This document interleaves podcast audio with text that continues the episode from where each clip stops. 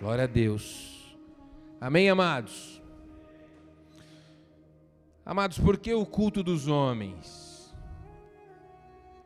Refletindo e orando por isso, eu entendi do Senhor que Ele quer alguma coisa conosco, amém? Nós, homens, precisamos ser ministrados sobre a masculinidade bíblica, amém? Amados, eu não tenho a pretensão de ensinar vocês a como serem homens, amém? Tem homens muito mais experientes do que eu, tem homens muito mais inteligentes do que eu, mas nós juntos nessa noite vamos olhar para as Escrituras e ver o que, que a palavra espera de nós, homens, amém? Não tenho a pretensão de trazer a minha experiência embora ela possa te ajudar em algum momento, mas não vai ser hoje, amém? Hoje nós vamos falar da palavra de Deus. É a palavra de Deus que tem o poder de transformar meninos em homens, amém? É a palavra de Deus que tem o poder de nos transformar em homens mais parecidos com o Senhor Jesus, amém? Então, essa é a nossa expectativa e vamos dizer assim, qual que é a missão, qual que é a visão do culto de homens é essa: gerar homens mais parecidos com Jesus. Amém? A palavra de Deus fala que a fala, se refere à estatura do varão perfeito. Quem é esse? É Jesus. Amém? Amados, então vamos abrir a Bíblia em 1 Reis, capítulo 1, amém?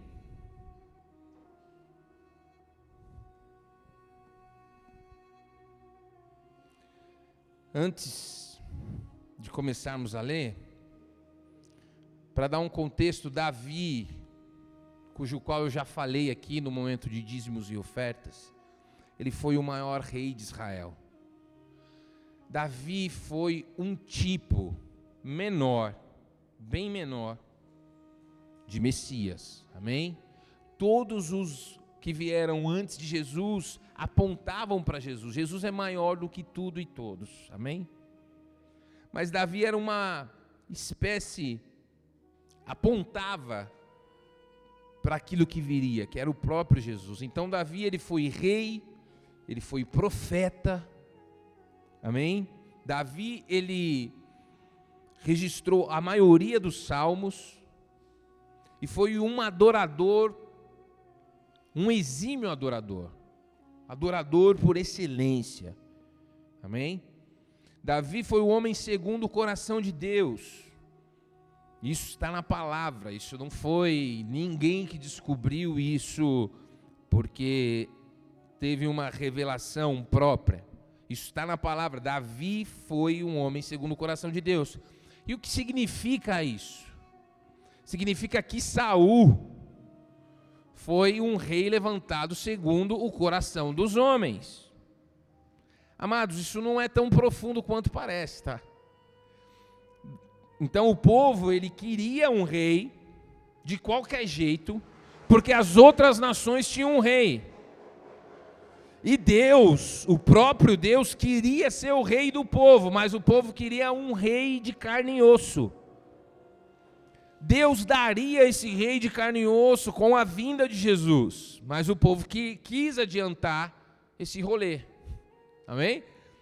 E aí Deus faz o que? Ele pede para que Samuel atenda ao povo. E o povo escolhe Saul.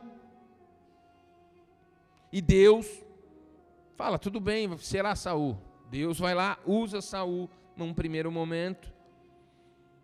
E depois quando Saul assume o trono, começa a desobedecer a Deus, começa a não submeter a Deus, Deus pede para que Samuel levante outro rei segundo o coração dele. O que Deus está falando? Esse rei sou eu que estou escolhendo. Isso traz para nós o seguinte: na verdade, eu falei que Deus levantaria um rei, vindo de Jesus, mas quando nós lemos as escrituras, Deus levantaria Davi, não levantaria Saul. Mas o povo quis adiantar a coisa. Então Deus estava esperando o momento para que Davi fosse levantado. Porque Davi foi levantado segundo o coração de Deus. Amém? Davi foi muito perseguido, Davi foi muito forjado por Deus. Nós vemos as vitórias de Davi, mas nós precisamos entender que Davi ele passou por coisas que muitos de nós não vamos passar e talvez se nós passar, passássemos, nós não resistiríamos. Então foi perseguido, foi abandonado, foi traído, foi teve que fugir do seu próprio filho querendo matá-lo. Davi foi um homem muito usado por Deus, um rei vitorioso, e aqui ele está no fim da sua vida. Aqui ele está dizendo as últimas palavras para o seu filho Salomão. Amados, eu não sei você, mas se eu entendesse que eu estou morrendo agora, falar, qual que são as últimas palavras que você vai dizer para o seu filho? Você vai dizer as, as palavras mais importantes, amém? Você não vai falar, você não vai perder esse tempo, você vai escolher com sabedoria cada palavra, você vai buscar no seu interior aquilo que é mais precioso para você e você vai falar para o teu filho. E foi o que Davi fez, e nós vamos ler no versículo 1, amém?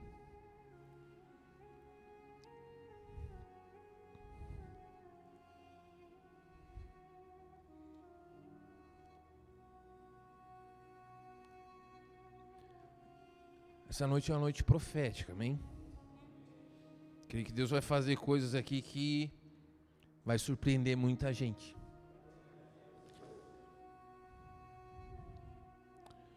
E aproximando-se os dias da morte de Davi, e deu ele uma ordem a Salomão, seu filho, dizendo: Eu vou pelo caminho de toda a terra. Esforça-te, pois, e sê homem. Amém? As últimas palavras de Davi para Salomão é: Seja homem. E quando nós ouvimos isso, não sei vocês que são mais jovens, mas ainda na minha geração, eu ouvia muito: vira homem, rapaz. Seja homem, rapaz. E quando nós vemos, eu quando eu li esse versículo, eu lembrei de quantas vezes falaram isso para mim em situações da vida. Mas a gente não pode assumir que Davi está falando, ô Salomão, seja homem, viu? Vire macho. Não era isso. Amém? O que, para a gente entender o que Davi está pedindo para Salomão, a gente precisa continuar, avançar no versículo 3. Ele fala: Seja homem e guarda a ordenança do Senhor teu Deus, para andar nos seus caminhos, e para guardar os seus estatutos e os seus mandamentos e os seus juízos e os seus testemunhos. Versículo 3.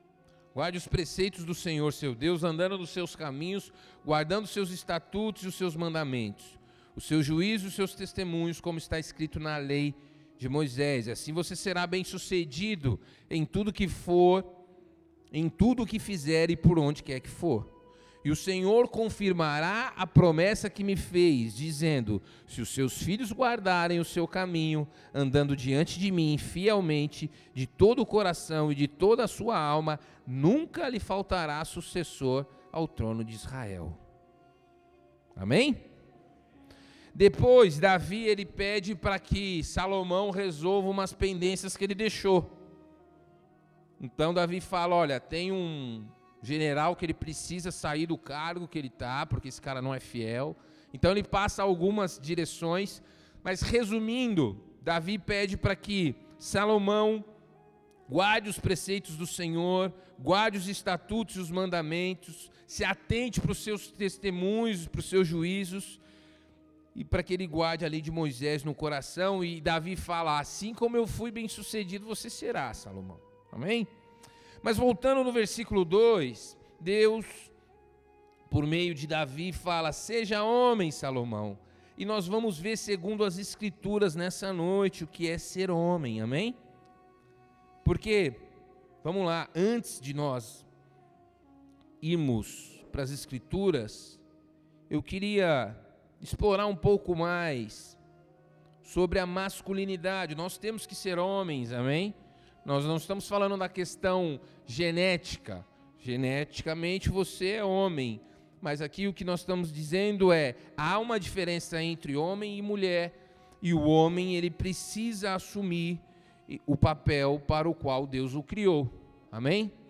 Então, amados, eu tenho poucas dúvidas de que o problema atual com a verdadeira masculinidade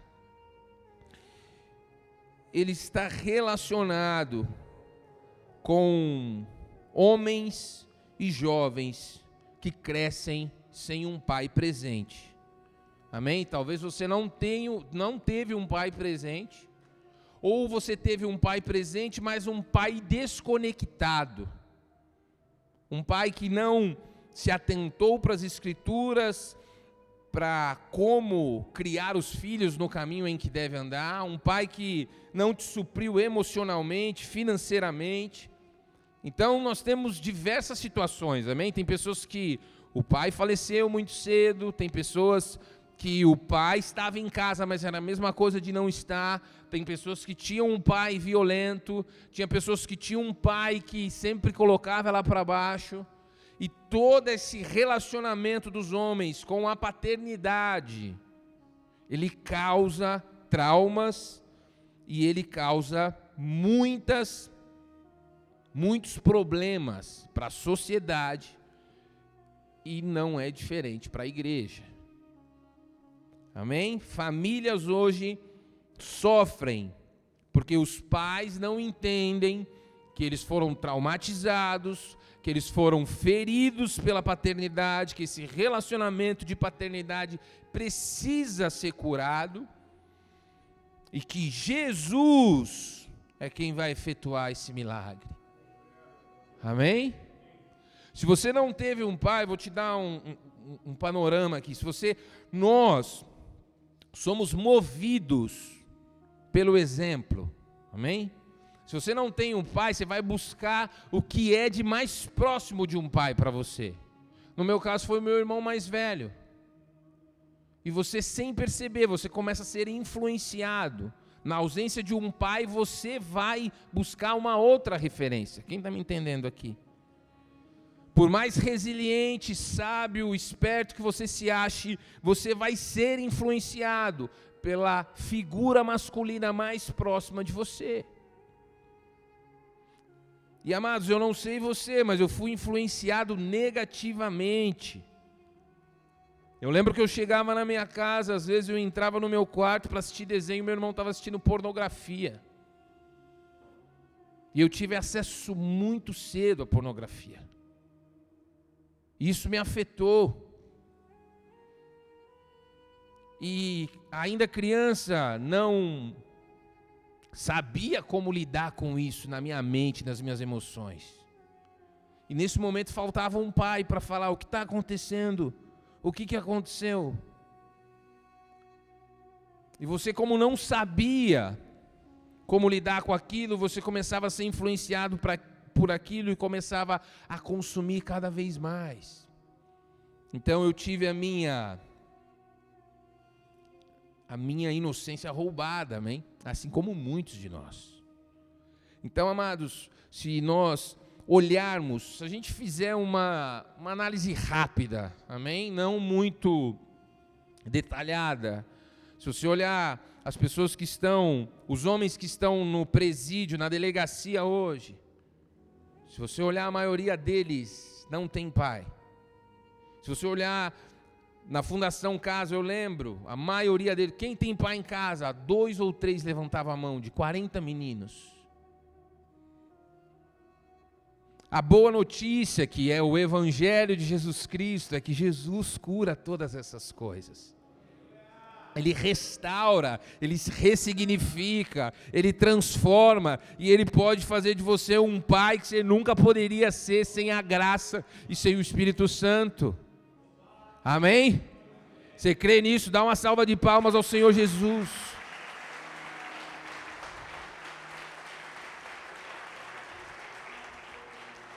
A minha oração é para que a partir de hoje, quando você pensar, poxa, eu sou assim porque eu não tive pai, você comece a pensar: não, isso talvez é um sintoma, precisa ser arrancado do meu coração, mas eu tenho um Pai no céu que me prometeu que ainda que minha mãe me deixasse, ele não me deixaria e nem me abandonaria. A minha influência vem dos céus. Amém? Amados, Jesus é conhecido. Jesus revelou Deus como Pai. Amém? E ele revelou Deus como o Pai dos órfãos. Então você pode ser órfão porque o seu pai morreu mesmo, ou você pode ser órfão de pai vivo. Quem está entendendo o que eu estou dizendo aqui? E aí você cresce, e pela misericórdia de Deus você prevalece, porém, existem coisas que o Senhor quer arrancar nessa noite, amém?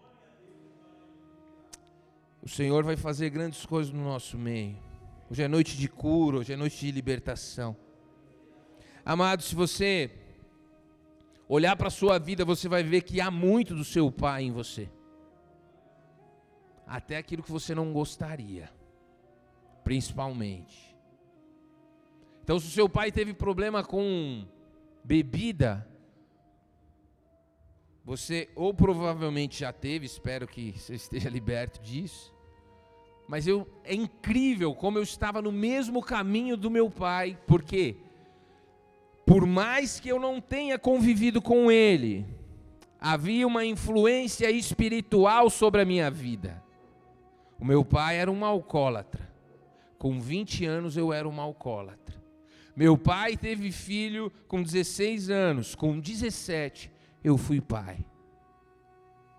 O meu caminho estava seguindo o caminho dele. É uma influência espiritual. Por quê? Porque há maldições hereditárias. E nós vamos falar disso daqui a pouco. Mas Jesus ele quebra todas as maldições na cruz do Calvário. Se o seu pai era mulherengo, você tem grande probabilidade de ser essa pessoa. Se o seu pai era alguém que passava a perna em alguém, que não perdia uma oportunidade de se aproveitar de alguém, você também vai ter essa luta.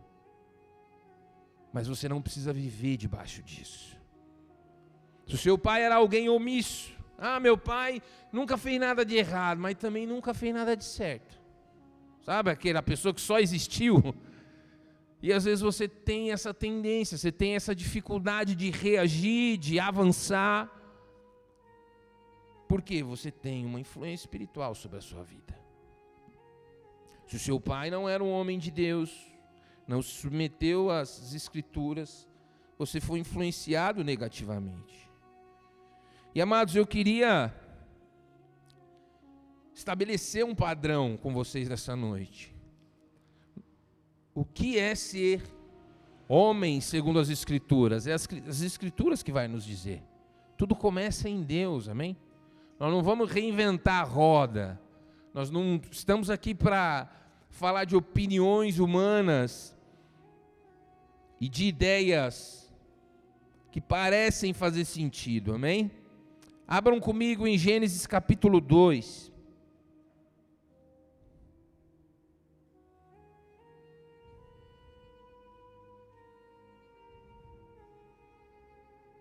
No versículo 15.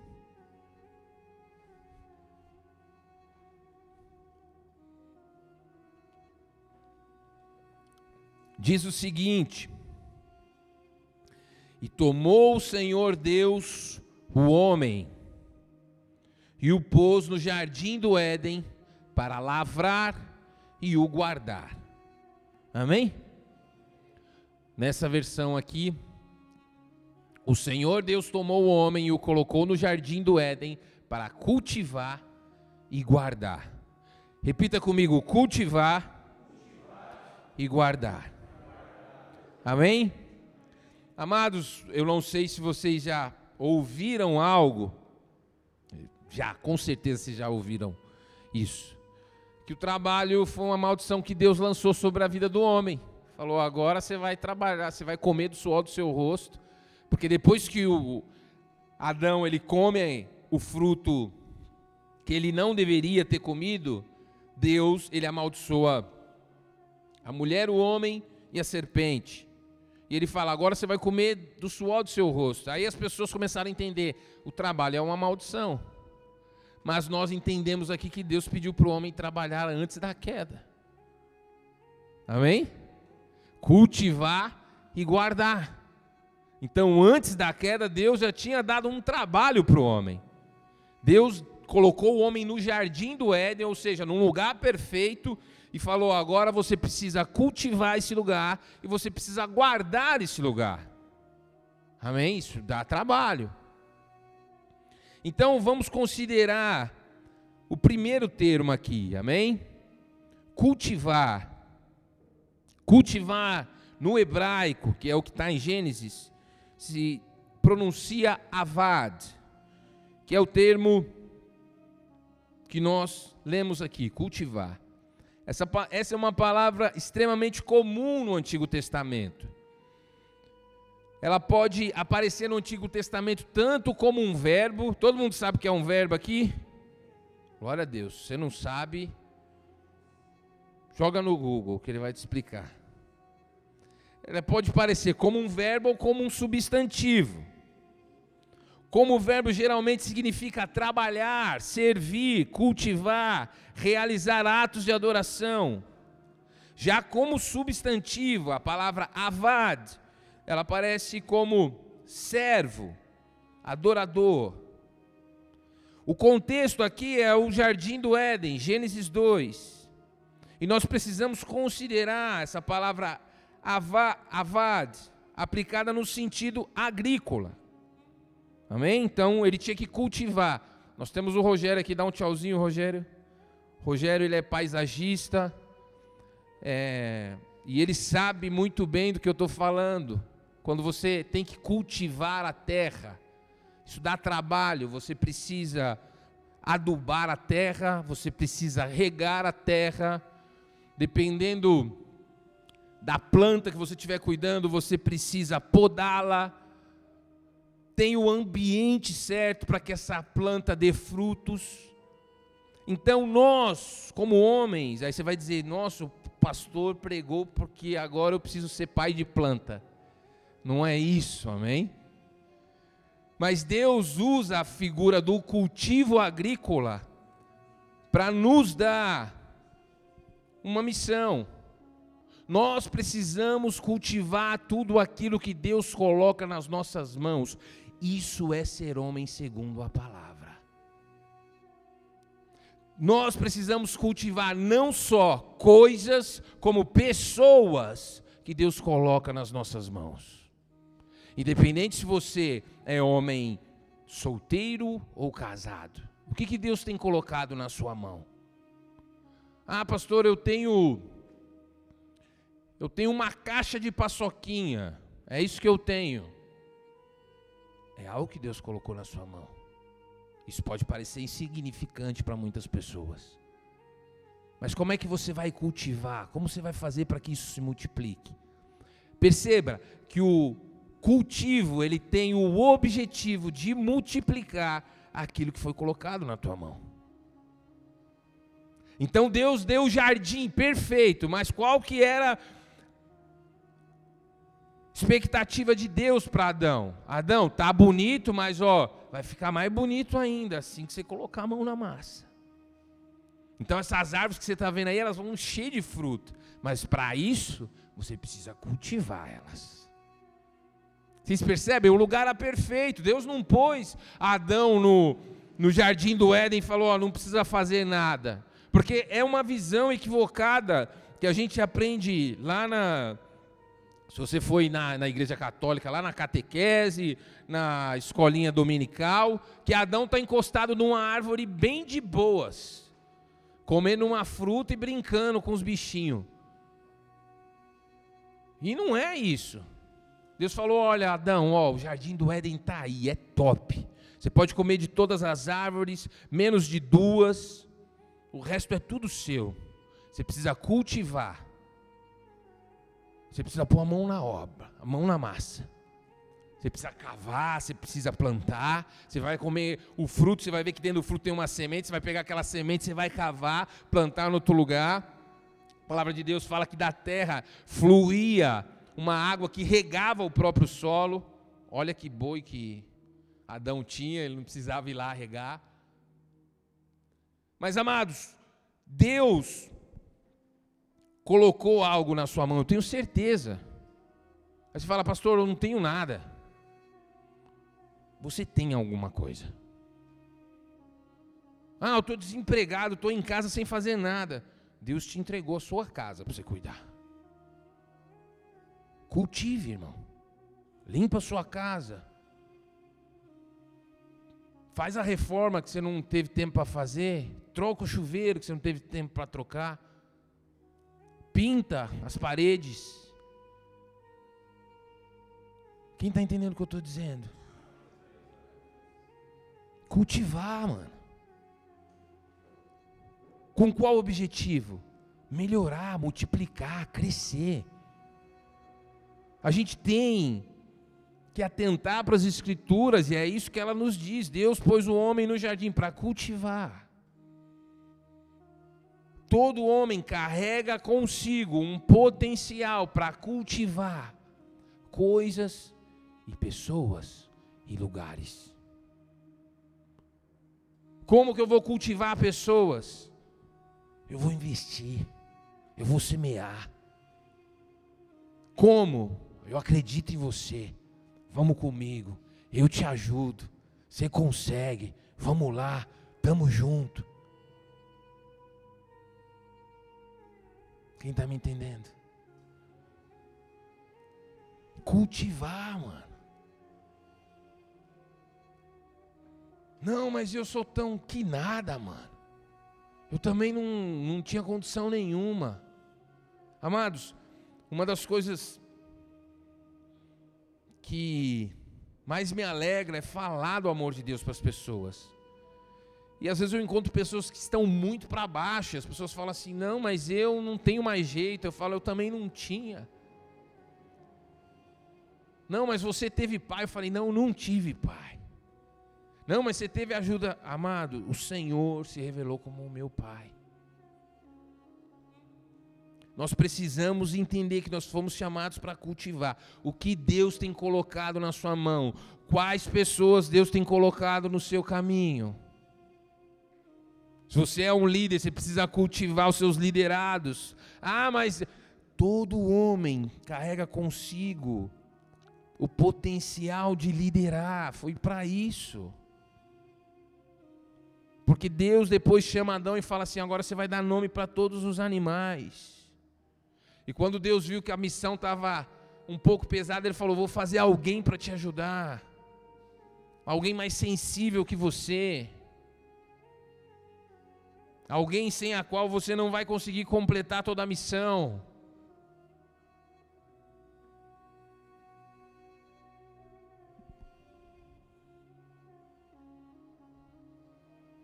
Cultivar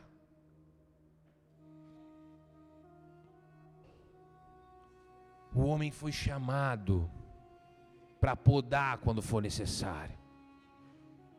Mas qual que é o objetivo da poda? É machucar? Não. É fazer dar frutos. Tem gente que fala: "Não, eu preciso conversar com a minha esposa, eu preciso mostrar para ela que eu sou sacerdote". Sem amor não há verdadeiro sacerdócio. Nada que Deus te pede está separado do amor, tudo está contido em amor. Então, às vezes o marido, ele lê muito a Bíblia, ele ora muito, mas a esposa dele tem dificuldades. E às vezes ele fala, ah, é, salvação, eu já ouvi isso, tá, gente? Salvação individual, né, pastor? Posso fazer nada. Um equívoco. Vamos junto, meu amor. Vamos ler a Bíblia, vamos fazer um propósito nós dois. O que, que você está entendendo? Eu te ajudo, você me ajuda, cultivando. Se você é casado, querido, a sua esposa é a sua principal ovelha, é a sua principal vinha, cuja qual você precisa podá-la para que ela dê muito fruto. Mas houve um cultivo, amém? E assim é. O problema é que nós, muitas vezes, nos esquecemos ou não damos valor ao que Deus tem colocado nas nossas mãos. Você precisa olhar para aquilo que Deus tem colocado na sua mão e falar: como que eu faço para cultivar isso da melhor forma possível? De maneira que isso cresça, dê frutos e se espalhe e glorifique o nome do Senhor. João capítulo 15, Jesus fala: Eu vos chamei para que vocês deem muitos frutos. Como que a gente vai fazer isso? E percebam, amados, a mesma coisa que Deus pede para nós, Ele faz em nós. Porque em João 15 fala: Meu pai é o agricultor. Jesus fala isso. Eu sou a videira verdadeira, e aqueles que estão conectados em mim, esses darão muitos frutos. Então não é possível, não é possível você cultivar algo e dar muitos frutos se você não estiver conectado em Jesus. E como você pode estar conectado a Jesus? Você pode fazer isso nessa noite, caso você nunca tenha feito. Por que, que é usado esse termo a videira verdadeira? Porque Israel era conhecida como a videira de Deus. Mas Jesus está falando: olha, agora depois da minha vida, não é Israel, eu sou a videira verdadeira. E aquele que estiver conectado a mim, ele vai dar muitos frutos. Perceba, o relacionamento do pai com o filho, conosco, é o relacionamento que o pai espera que nós tenhamos com os outros. Deus te chamou para cultivar. Hoje é noite de você pegar o arado, meu irmão. De você pegar a enxada. De você pegar o material que for preciso e falar: ah, eu vou cultivar isso daqui, isso aqui vai crescer, isso aqui vai ser maravilhoso. E o nome de e no final disso tudo, o nome de Jesus será glorificado porque eu não poderia dar os resultados, ou melhor, não poderia dar os frutos, essa quantidade de fruto. Quando Jesus fala, eu vos chamei para que vocês deem muitos frutos, eu imagino cestos transbordantes, querido.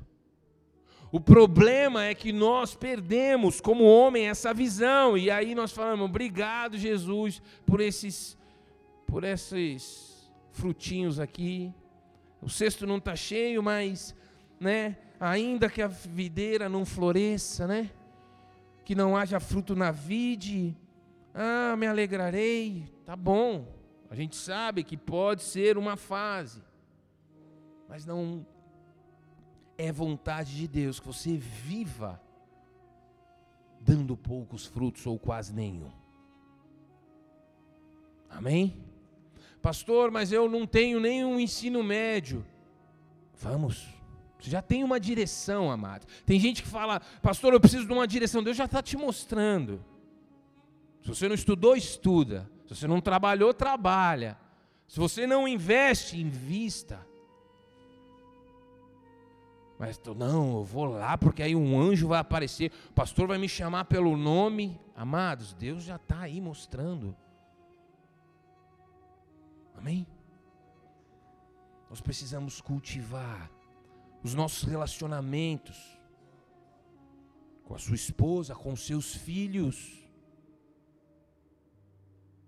Amados, dá trabalho. Percebe? Você, como pai, vai dar trabalho. Ah, já criei meus filhos, estou sossegado. Você nunca vai estar sossegado, querido. Você tem que continuar cultivando. Filhão, vamos tomar um café. Amados, eu tenho um filho fora do casamento. Ele tem 22 anos, ele é um homem já. Mas vira e mexe eu tenho que falar: e aí, cara, você sumiu, vamos tomar um café? Fala, mano, ele já sabe onde eu moro, ele tem meu telefone, ele não me procura, mas quem entendeu a palavra foi eu. Então vamos lá, não, não consigo nesse sábado, vamos no outro. E sento, ouço. E amados, Cultivar não é não é fácil, vai dar trabalho. E eu como pastor tenho um desafio, né? Eu ouço muita coisa, mas eu também não posso dar sermão em todas as situações. Eu preciso amá-lo. E assim eu estarei cultivando ele. Ele precisa entender que quando ele quiser chorar, ele tem um pai, ele tem um ombro para chorar, independente da bobagem que ele fizer. Cultivar dá trabalho, vai exigir da sua agenda, vai exigir do, do, da sua, da sua, das suas emoções, vai pedir bastante. Mas nós vivemos numa cultura onde o homem ele quer o mínimo de trabalho possível e o máximo de resultado possível. Muitos de nós, se você teve um pai em casa, tem uma imagem do pai lá encostado no sofá e trocando o canal da TV. Isso é uma cultura. O pai ele se ausenta das responsabilidades e a mãe começa a tomar o papel do pai ali na casa e o pai sempre quer descansar, porque ele trabalhou, está cansado. Can... Viver cansa. E aí você fala, poxa, nossa, mas o que isso tem a ver? Tem tudo a ver. Hoje na igreja, se um obreiro está cansado, o que, que ele faz? Ele se ausenta. Às vezes eu ligo para a pessoa e falo, você não estava no culto, pastor, que eu estava cansadão. E aí eu não fui ao culto. Eu falo, amado, toma um café, lava o rosto e vamos. Amados, eu não. Muitas vezes eu não me preocupo quando eu vou parar para descansar. Porque eu sei que na hora que o Senhor quiser, Ele vai preparar um momento. E Ele vai me dar a força necessária. Quem está me entendendo aqui? Cultivar dá trabalho. Você vai ter que chamar para jantar. Você vai ter que reorganizar a sua agenda. Você vai ter que dizer não para outras coisas. Cultivar filho, cultivar esposa. Muito mais. Quanto tempo que você não sai para jantar com a sua esposa? Aí depois você reclama que você vai lá alisar o pé dela à noite, ela te dá um coice. É a maneira que ela achou de te falar: olha, eu preciso de ajuda. Estou precisando de um adubo, estou precisando de uma poda, estou precisando ser cultivada. Quem está entendendo aqui? Cultivada trabalha, amados. Às vezes a sua esposa ela está falando uma coisa pela 18 oitava vez, você não está nem aí. Ela está te pedindo. Ajuda. Mas nós somos treinados influenciados e crescemos numa cultura em que o egoísmo ele é fortalecido dentro de nós.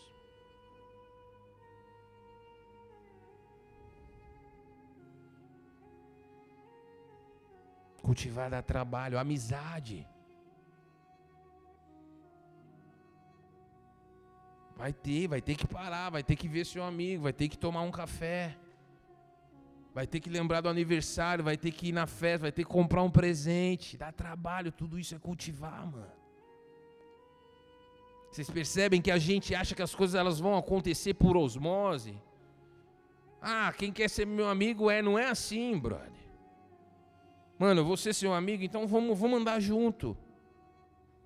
Eu vou semear na sua vida, vamos andar junto, vamos caminhar junto. Quem está entendendo o que eu estou dizendo?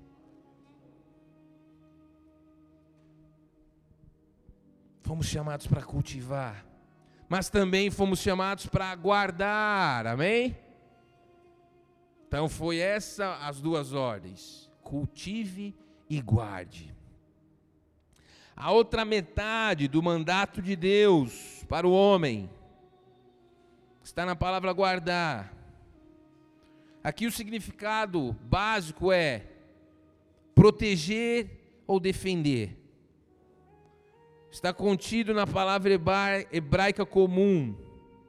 palavra em hebraico se pronuncia chamar, que traduzindo também tem a expressão de vigiar, guardar, proteger, tomar sob custódia ou cuidar.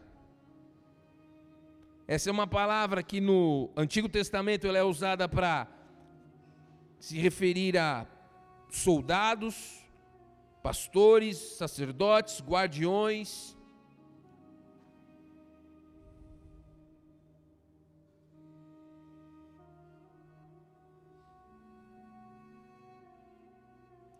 Chamar é a ideia, chamar com S, amém? É a ideia por trás da poderosa imagem bíblica do Senhor como torre ou como uma fortaleza. Então, nós lemos aquele salmo que fala: Levanto os meus olhos para o monte, de onde vem o meu socorro? O meu socorro vem do Senhor, que fez os céus e a terra. Quando nós lemos, o Senhor é a nossa, é a minha fortaleza, o Senhor é o meu chamar. O homem foi chamado para guardar e proteger todos aqueles que Deus deu a ele, seja esposa, sejam filhos, sejam amigos, sejam liderados, sejam os pais. Amém? E proteger, guardar tudo aquilo que Deus deu a ele. Amém? Amados, eu lembro quando nós começamos a caminhar com Deus, eu e a minha esposa, e havia um culto de mulheres lá na rua Turiaçu e acabava muito tarde. Acabava meia-noite o culto. E nós não tínhamos carro, e ela vinha de ônibus lá da Turiaçu para cá. Chegava em casa duas horas da manhã. E todas as madrugadas eu estava no ponto ou no portão de casa esperando ela chegar. Só que teve uma noite que eu estava com muito sono, brother. E aí eu falei, hoje eu vou fazer uma oração. Deus vai mandar um anjo vir com ela e eu vou dormir, porque eu não tenho o que fazer. No outro dia ela acordou chateada porque eu não tinha esperado ela. Porque a mulher precisa se sentir segura. Os seus filhos precisam se sentir seguros.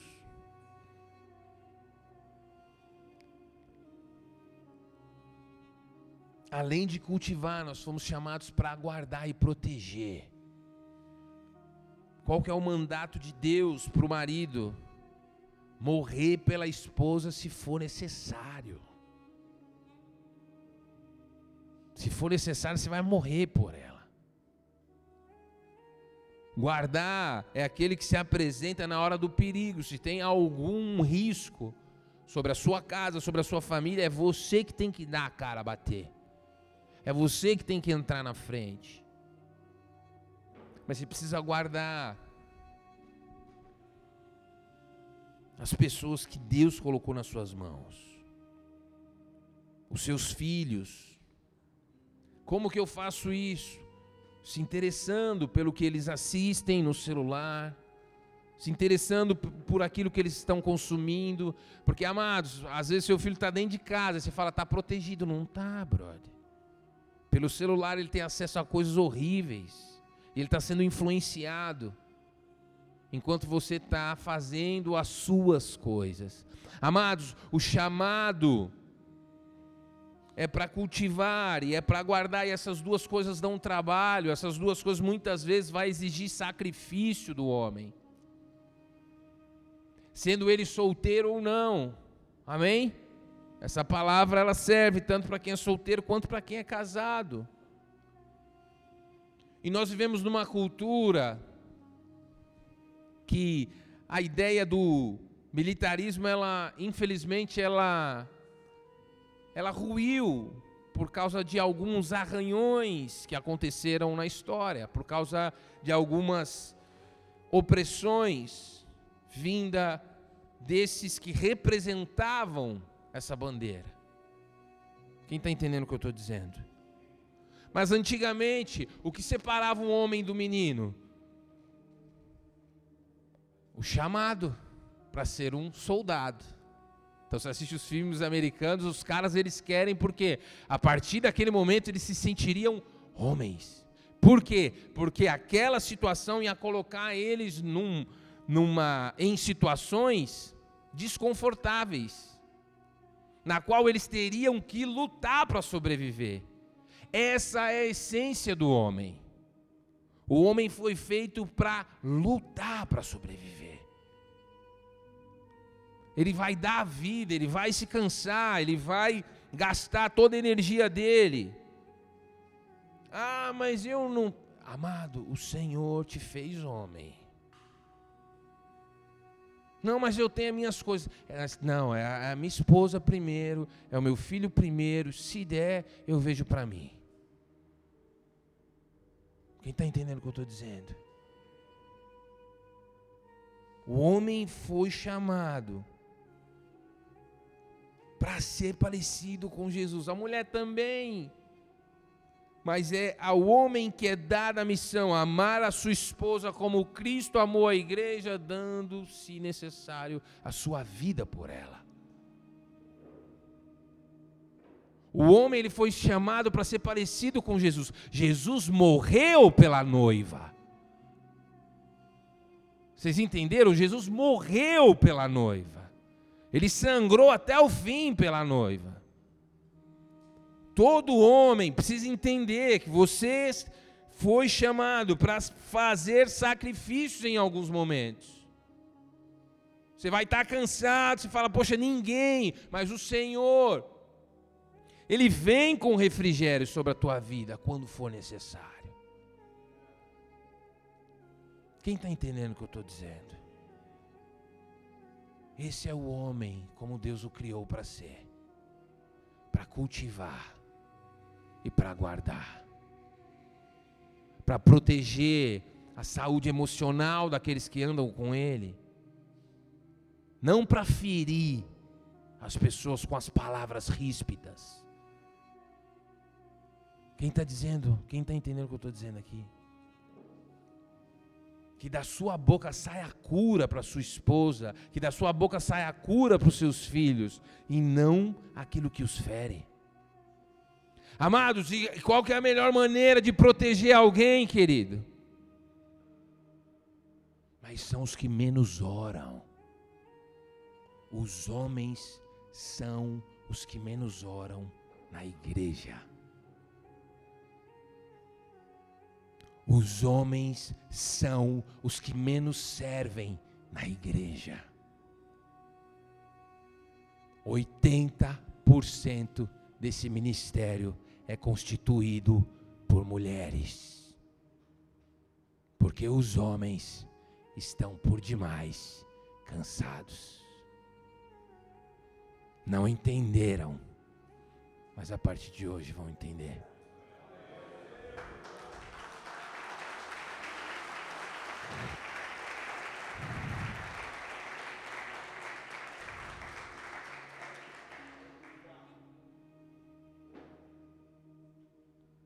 Na intercessão, nós temos três homens, é isso, Tom? O líder e mais dois. Mais de dez mulheres. Porque o homem quer descansar.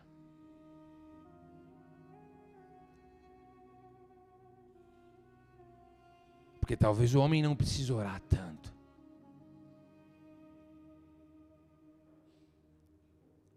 Amados, a vida de oração de um homem, ela precisa ser séria. A vida de oração do homem, ela determina o termômetro espiritual do homem.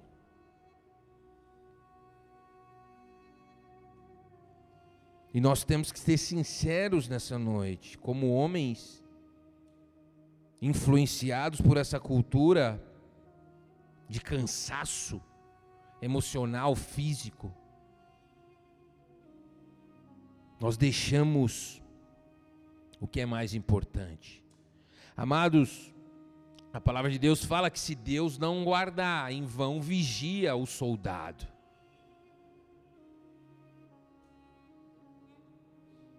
Nós cantamos aqui, nós vamos bater, bater até abrir. Nós não batemos até abrir. Há muitos homens aqui nessa noite que têm dificuldade em orar, mas isso vai ser quebrado nessa noite, amém?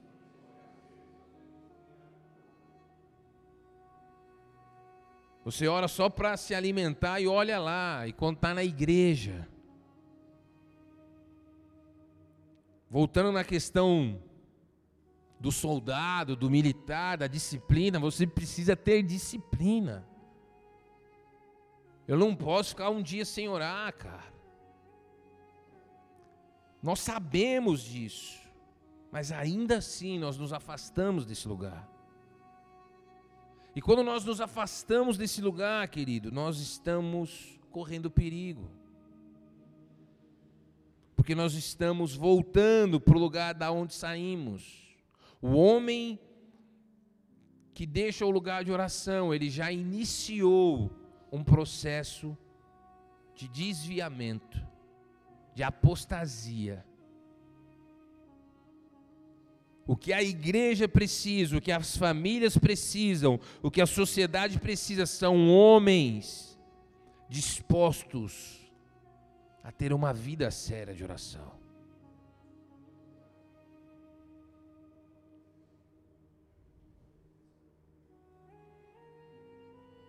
É a melhor maneira de guardar o que você tem, quem você tem e onde você está.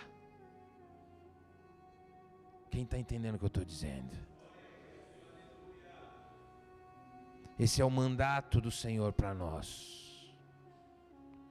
A minha oração é que nessa noite você comece a olhar tudo com esses olhos. Eu preciso cultivar e eu preciso guardar.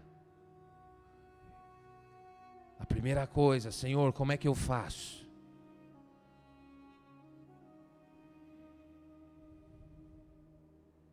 De maneira prática, querido. Você precisa de um cronograma, você precisa de uma agenda se você não tem. Você precisa ter o seu tempo de oração. Você precisa separar. Se você não faz a gestão do seu tempo, as coisas que vão ser deixadas para depois serão as mais importantes. Quem está entendendo o que eu estou dizendo?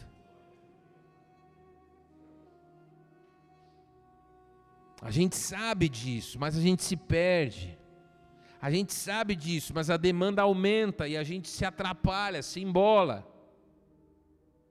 Mas você não vai cultivar, você não vai guardar enquanto você não estiver na presença do verdadeiro agricultor, daquele que é a videira verdadeira, Jesus Cristo. É Ele que te ensina a cultivar. Não existe melhor. Ele é o agricultor. É Ele que vai te ensinar, é Ele que vai. E é por isso que muitos homens estão cansados, caindo pelos cantos, velho. Independente da idade, ah, tem, tem meninos de 20 anos que você olha e fala, filho, você está só existindo.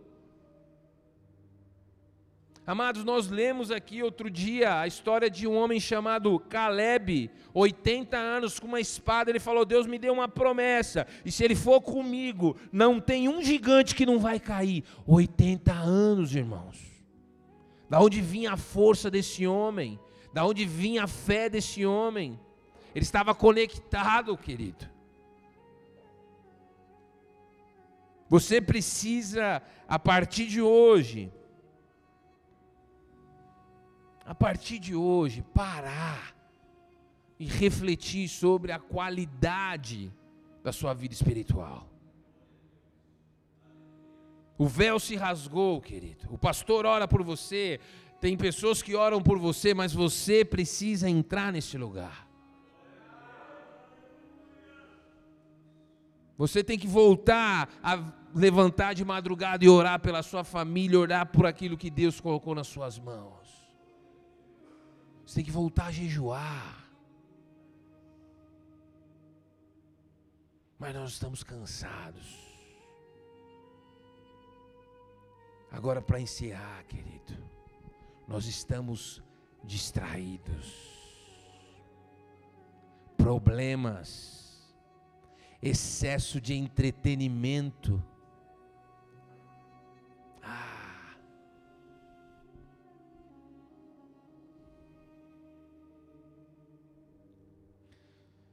Isso é muito sério, viu, gente? Mais sério do que parece. Porque quando a gente não tem uma vida de oração constante, nós começamos a trabalhar na força do nosso braço. Nos cansamos. Logo, isso nos leva para uma infinidade de opções de entretenimento, que na verdade começa a exigir de nós um tempo que nós não temos muitas vezes. Em algum momento nós podemos falar mais aprofundadamente sobre isso, mas é sobre dopamina, o hormônio do prazer. Nós somos uma geração viciada em dopamina. É por isso que você vive rolando para cima. É por isso que você gasta horas nas redes sociais. E isso tudo vem para nos distrair. Amados, estar nas redes sociais não é pecado, mas a diferença do remédio para o veneno é a dose. Palavra de Deus fala que Ele não nos deu espírito de temor, mas nos deu espírito de ousadia e equilíbrio. Falta equilíbrio na vida dos homens. Falta o fruto do espírito chamado domínio próprio. Não, não vou fazer isso agora. Eu não posso fazer isso agora porque eu tenho algo mais importante a fazer. Distraídos, nós nos ausentamos desse lugar de oração e deixamos a leitura bíblica para depois. Paramos de ouvir a Deus. Porque, amados, nós temos que considerar que Adão estava no jardim do Éden, nós não estamos. Nós vivemos num mundo tenebroso, Satanás é conhecido como o príncipe desse mundo, desse século. E você acha que sem oração, sem Bíblia, sem jejum, sem essa conexão com a videira verdadeira, nós vamos permanecer? Amados, muitos de nós estamos aqui hoje, estamos de pé por causa da misericórdia de Deus. Porque se fosse por causa da qualidade da nossa vida espiritual, nós já teríamos caído há muito tempo.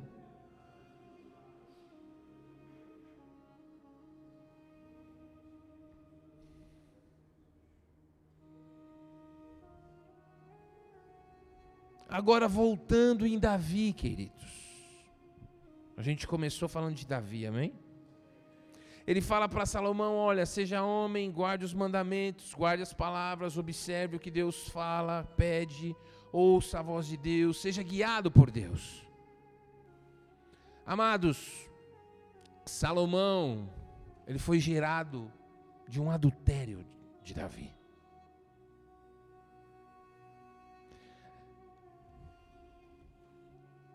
E o que, que acontece depois que Davi morre? Salomão ele governa, tem sabedoria como poucos, mas ele se desvia de uma maneira escandalosa. Davi teve muito, Davi não, Salomão se envolveu com muitas mulheres. A consequência do pecado de Davi veio sobre Salomão, e isso fala de maldição hereditária. A palavra fala que quando as pessoas passavam em frente ao palácio, elas viam Salomão tendo relações com as concubinas de Davi na sacada para todo mundo ver, querido. Como que chegou nesse ponto? Aí você pergunta, pastor, como que alguém que recebeu uma palavra, que recebeu uma herança tão abençoada, pode chegar nessa condição? Da mesma forma que você pode chegar se você não se posicionar nessa noite. Quem está entendendo o que eu estou dizendo? O seu coração ele é corrupto e enganoso, querido. E você só não está num prostíbulo nessa noite porque a graça de Deus te alcançou. Quem está entendendo? Você só não está na biqueira nessa noite porque a graça de Deus te alcançou. Você só não está destruindo a sua vida porque a graça de Deus te alcançou. E aí, quando isso acontece em nome de Jesus, não vai acontecer na sua vida. Amém? Já quebra essa palavra sobre a sua vida em nome de Jesus. Mas quando as pessoas do mundo veem isso, falam assim: mas como pode? Ele ia para a igreja. Mas como pode? Ele servia no ministério, queridos. Sem a presença. Jesus ele disse, João capítulo 15: sem mim vocês não podem fazer nada. Sem mim vocês não podem fazer nada. Vai deixando a oração para depois. Vai deixando a leitura bíblica para depois.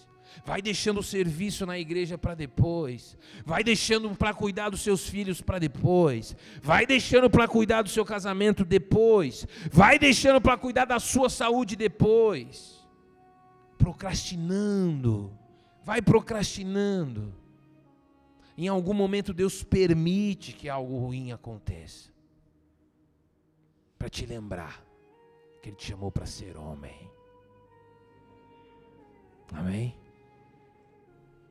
Assim como havia uma maldição sobre a vida de Salomão, todos nós chegamos na igreja com maldições. Como eu disse, se o seu pai era mulherengo, a sua a probabilidade de você ser também é muito grande. A consequência do pecado de Davi foi sobre Salomão. Só que não existia algo que existe hoje: o sangue de Jesus. Jesus ainda não tinha vindo. E o sangue de Jesus ele quebra todas as maldições. Amados, todos nós somos tentados diariamente. Nós temos deixado as coisas mais importantes para depois, vamos empurrando com a barriga as coisas que devemos fazer, porque não queremos cultivar e nem guardar aquilo que Deus tem colocado nas nossas mãos, as pessoas que Deus tem colocado no nosso caminho, as coisas que o Senhor tem nos confiado. Uma das coisas que mais nós aprendemos é fugir da realidade. E eu queria nessa noite, querido, orar para que maldições sejam quebradas no nosso meio. Eu creio que nessa noite homens precisam ser libertos da lascívia. Sabe o que é lascívia, querida? É você olhar para uma mulher e desejar ter o corpo dela e começar a imaginar tendo relação com ela. A palavra de Deus fala que quando nós fazemos isso, nós já somos os adúlteros. Jesus disse isso. Ele disse: Ouviste o que foi dito, não adulterarás. Eu digo, porém, se você olhar para uma mulher com maus olhos e querer se deitar com ela, você já está adulterando, cometendo pecado. Todo mundo aqui já adulterou, se esse é o critério. Quantas vezes você já fez isso na sua vida? E todas as vezes o Senhor te perdoou. Toda vez que você confessou. Hoje é noite de confessar, amém? Se você não confessou, você precisa confessar, porque 1 João capítulo 1, versículo 9 fala: se confessarmos os nossos pecados, Ele é fiel e justo para perdoar todos os pecados e nos limpar. Por que nos limpar? Porque você desejou, você pensou, aquilo maculou sua mente, o seu coração, querido. O pecado ele parece inofensivo, mas ele nunca é. Você não vai adulterar amanhã, mas esse pensamento ele vai ganhando força. Ele vai ganhando força, ele vai ganhando força, ele vai aos poucos contaminando o teu coração. Até o momento em que Satanás preparar uma armadilha para você. Mas aquele que te chamou te guarda, amém? Precisa confessar o pecado. Você precisa fugir, nós como homens, precisamos fugir da aparência do mal. Fuja da aparência do mal. Dá um. Faz uma. Passa um pente fino nas suas redes sociais. Eu faço isso de tempos em tempos. Ah, tem uma irmã que é mó benção, mas está postando foto de biquíni, irmão, vai ser silenciado, pai. Vai ser silenciado ou vou deixar de seguir. Mas você não, você segue várias minas, tudo da hora, tudo bonita. Você é casado, brother. Imagina eu mostrando para você os caras de sunga que a sua esposa segue. Você acha da hora? Não, né? Mas por que, que você está lá? Aí sabe o que acontece? Isso é uma evidência de que a gente não crê muito que Deus está vendo o que a gente faz. Ele não está vendo. Deixa eu ver aqui na moralzinha. Porque você não faz isso no culto, amém? Vou escolher um homem aqui e vou pedir o celular. Vamos ver o Instagram. Deixa eu ver quem você segue. Estou falando sério, gente. Os caras, meu Deus, Senhor, já começa a intercessão aqui dentro. Tem misericórdia de mim. É você e Deus, amém? Glória a Deus, o irmão ali tá, tá seguro com Deus. É isso, está aqui, pastor. Mas é, a, no princípio é inofensivo. Às vezes, gente, é, você precisa perceber, você precisa ter essa sensibilidade. Às vezes é um filme, meu, não tem nada demais, mas no filme, o que está te chamando a atenção é o corpo da mulher. Mano, eu não vou assistir esse filme, não. Outro dia eu fiz isso, a mulher falou assim, mas por que? Eu falei, não, eu não estou curtindo esse filme aí, não. Eu vou fazer outra coisa. Porque toda hora que a mulher aparecia, tipo, olha o corpo dela, olha. Eu falei, mano, pelo amor de Deus, velho. Fugir da aparência do mal. Nós temos que voltar ao Evangelho, amém? Não dá para ser homem de Deus sem Evangelho.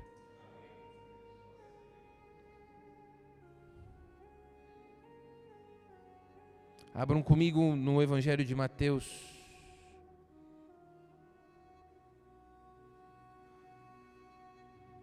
No capítulo 5, no versículo 29.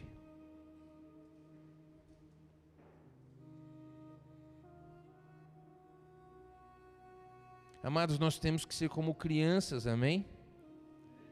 Meu filho, ontem eu assisti um filme com ele, aí a mulher foi beijar o cara, ele mesmo já cobriu a cabeça. Ele já, eu falo para ele, eu falo, filho, você não precisa ver isso. Isso é para quando você tiver adulto. Era só um selinho. Mas ele já tampa o olho, ele é inocente, ele sabe que aquilo não é agora. E a gente tem que, ah, não, não, não sou religioso, irmão. Não é questão de ser religioso. Eu tenho uma missão. Faz um pente fino nas suas redes sociais.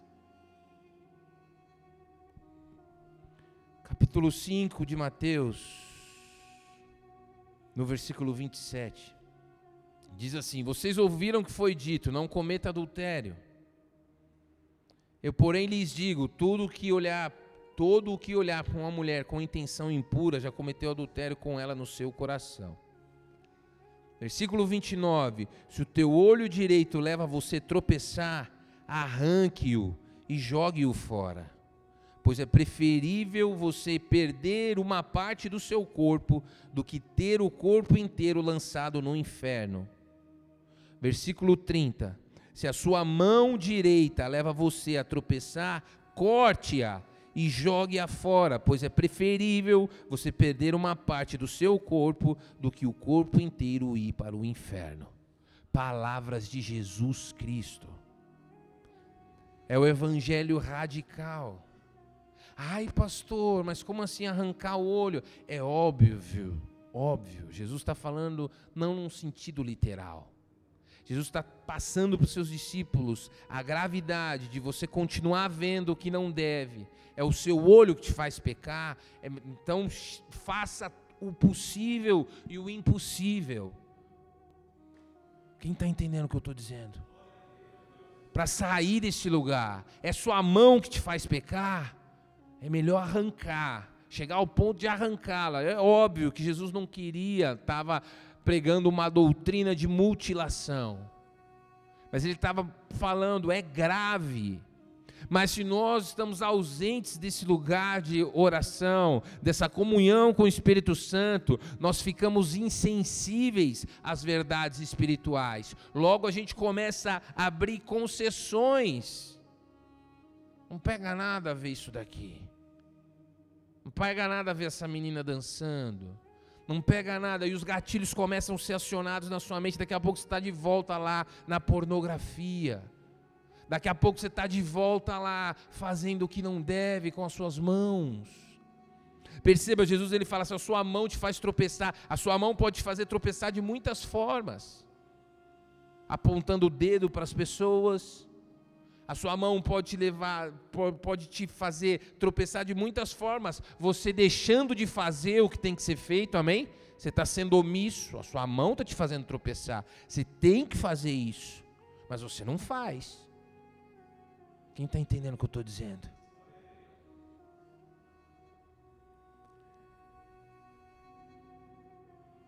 Esse é o Evangelho. Esse é o sermão do monte, a pregação mais importante de Jesus Cristo. Mas nós achamos que Deus não nos vê. Mas a palavra do Senhor nessa noite para nós é: eu vi vocês, eu sei onde vocês estão. Voltando a falar um pouco de Adão, querido. Adão, quando caiu, ele se escondeu. E é isso que nós fazemos. Você às vezes acha que cair é só quando você acessa a pornografia. Não. É quando você vê a dancinha no TikTok. Daquela menina nova, que poderia ser a sua filha. Mas você foi enfermado. Você foi influenciado por essa cultura de moralidade sexual. Mas o Senhor quer arrancar isso do teu coração. E Ele quer começar a fazer isso nessa noite. Talvez o seu problema não seja esse. Talvez o seu problema seja com bebidas, com drogas. O que te faz tropeçar?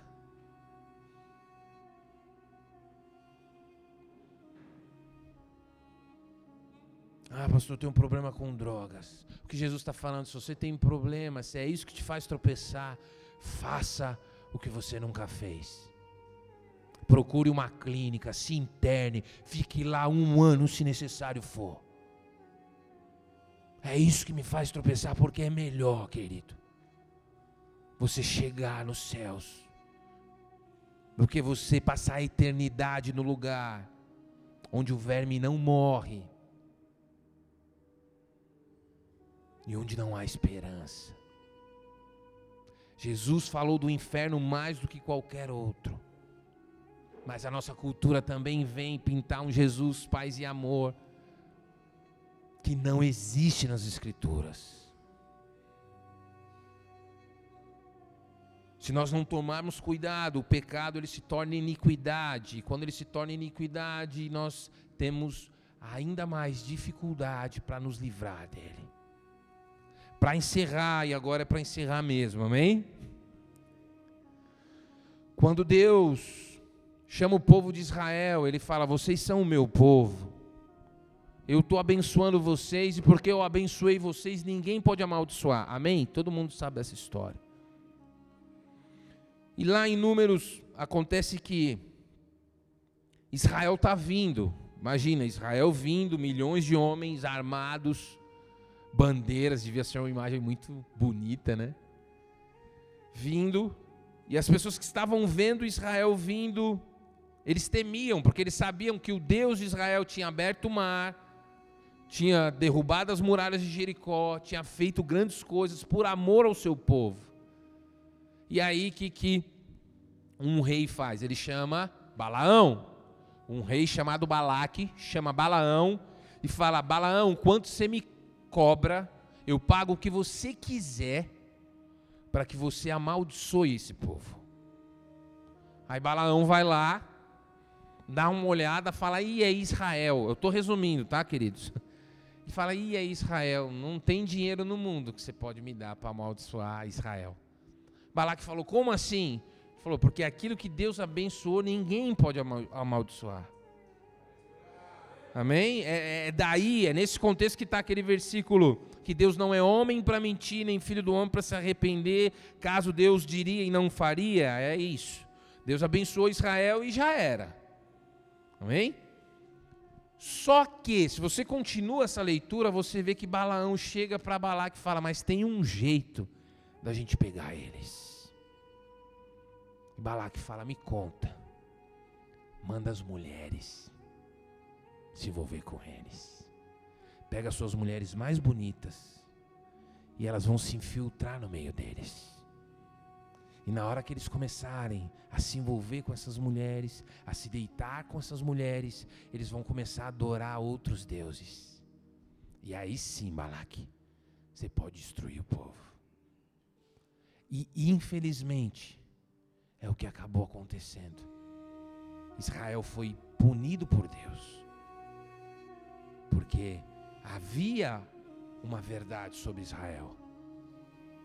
Assim como há uma verdade sobre a minha vida e sobre a sua. O que Deus abençoou, ninguém pode amaldiçoar. Mas Satanás continua usando das mesmas estratégias para tentar destruir o povo de Deus. A luta que todo homem enfrenta envolve moralidade sexual. Porque nós vivemos numa cultura sensualizada. Crescemos curiosos para ver revistas, mulheres nuas, incentivados a entrar em prostíbulos o mais cedo possível. E nós precisamos entender que essa é a artimanha que Satanás usa até hoje para que nós venhamos adorar outros deuses. Como assim, pastor? Eu não adoro outros deuses. Quando a gente cede, a gente coloca o sexo no altar.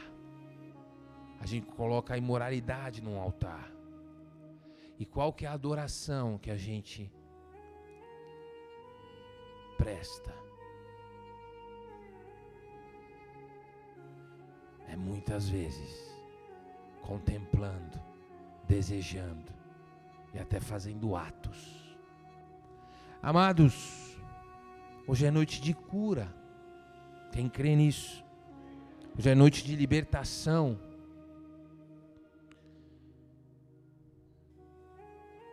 Feche seus olhos, curva a tua cabeça.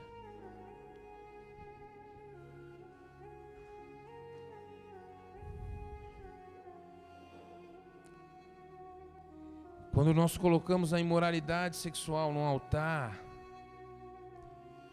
muitas vezes nós fazemos sacrifícios para ela. Eu vou repetir porque talvez você não ouviu. Quando a gente coloca a imoralidade sexual no altar, muitas vezes nós fazemos sacrifícios. Ah, pastor, eu nunca matei um animal. Querido, você pode dizer também, pastor, eu nunca derramei sangue por causa de moralidade sexual. Eu não sei se você sabe. O sêmen no mundo espiritual é conhecido como um sangue branco. Toda vez que você se masturba, você está sacrificando.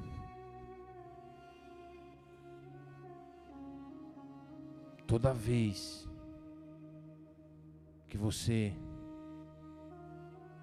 ejacula e não faz isso na sua esposa, você está sacrificando diante de um altar o altar da imoralidade sexual.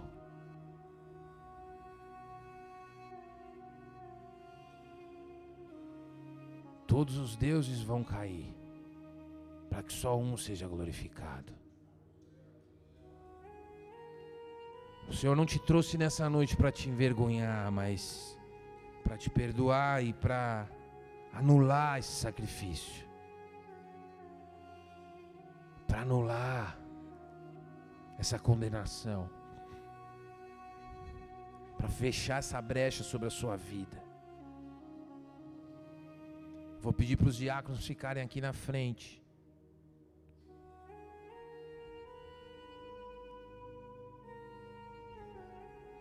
E amados,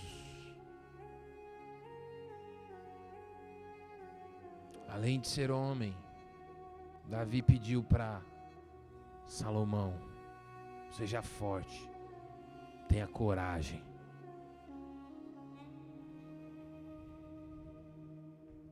A luta contra a lascívia,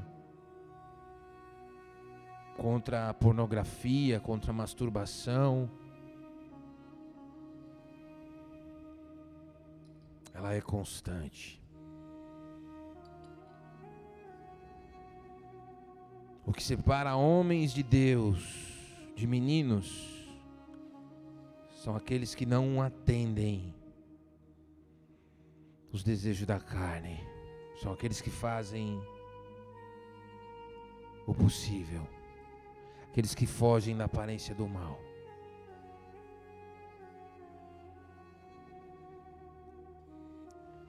Nós somos a Igreja Bola de Neve Capão Redondo. E se essa mensagem te abençoou, nos ajude a espalhar as boas novas de Jesus Cristo, compartilhando o link dessa mensagem com o máximo de pessoas possíveis e nas suas redes sociais. Também te convidamos para os nossos cultos presenciais, que acontecem aos domingos às 19 horas e às quintas-feiras às 20 horas. Esperamos por você. Que Deus o abençoe.